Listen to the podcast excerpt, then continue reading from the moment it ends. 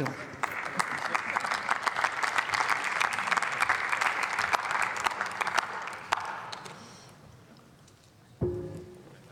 Sehr geehrte Frau Präsidentin, meine sehr geehrten Damen und Herren!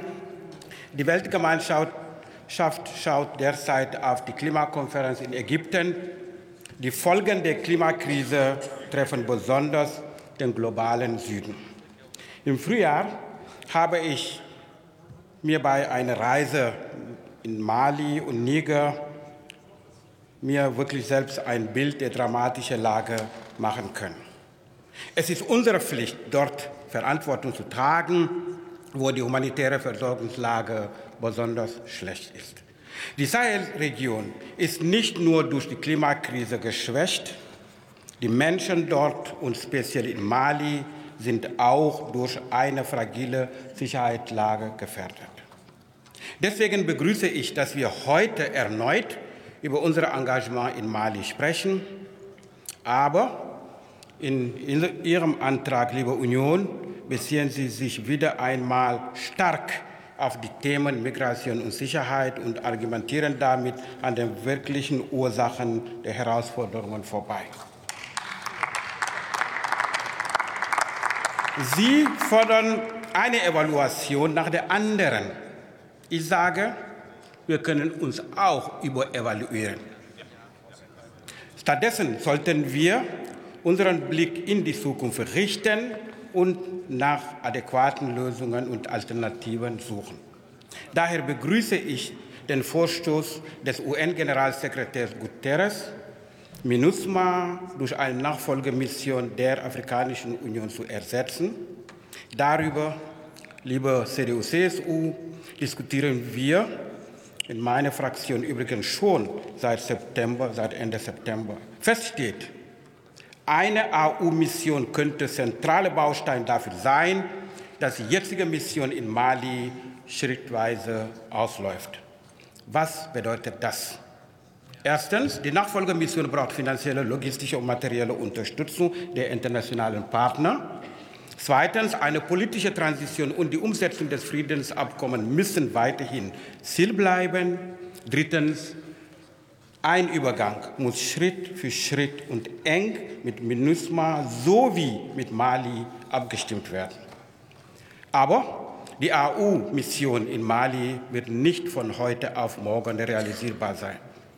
Deswegen ist es wichtig, den Einsatz der Bundeswehr nicht übereilt zu beenden oder nach Niger zu verlegen, wie einige das vorschlagen. Meine sehr verehrten Damen und Herren, Nein, Afrika ist kein Problemkontinent mehr, den wir finanziell unterstützen müssen, damit wir Migrationsströme abwehren.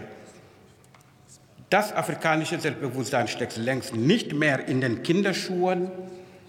Es hat sich emanzipiert. Ich nehme dafür drei authentische Stimmen. Erstens, der Präsident der Afrikanischen Union, Macky Sall, machte auf dem Forum für Frieden und Sicherheit in Dakar deutlich, dass Afrika nicht mehr auf externe Akteure zählen könne. Stattdessen müssen Lösungen von innen heraus entwickelt werden. Zweite Stimme. Herr Moussa, der Kommissar von Frieden und Sicherheit der ECOWAS, fragte, warum immer im Außen nach Lösungen zu suchen? Fragezeichen.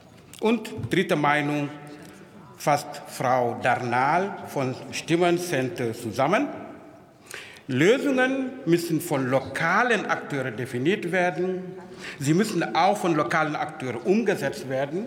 Internationale Akteure sollten unterstützen, aber die Führung muss auch aus Afrika kommen.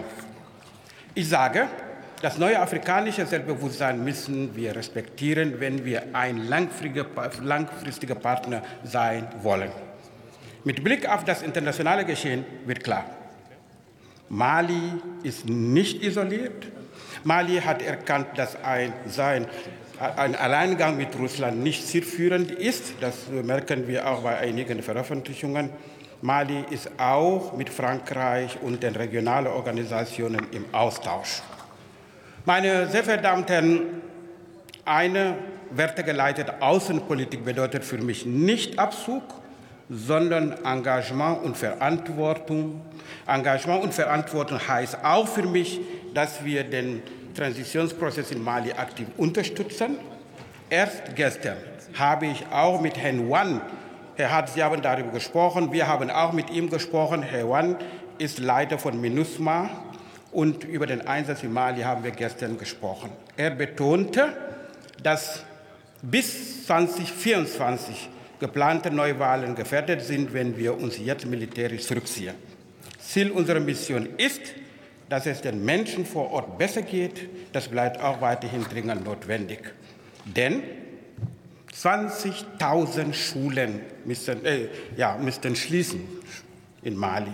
Und 1,2 Millionen Menschen sind von der Hunger dort bedroht.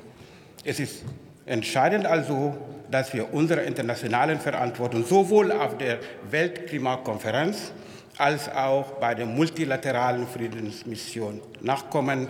Deshalb lassen Sie uns im Gespräch bleiben, weil wir denken, dass es wichtig ist, dass wir Entscheidungen treffen, wo wir Menschen in Mali mit einbeziehen, dass wir die afrikanische Organisation mit einbeziehen. Dankeschön.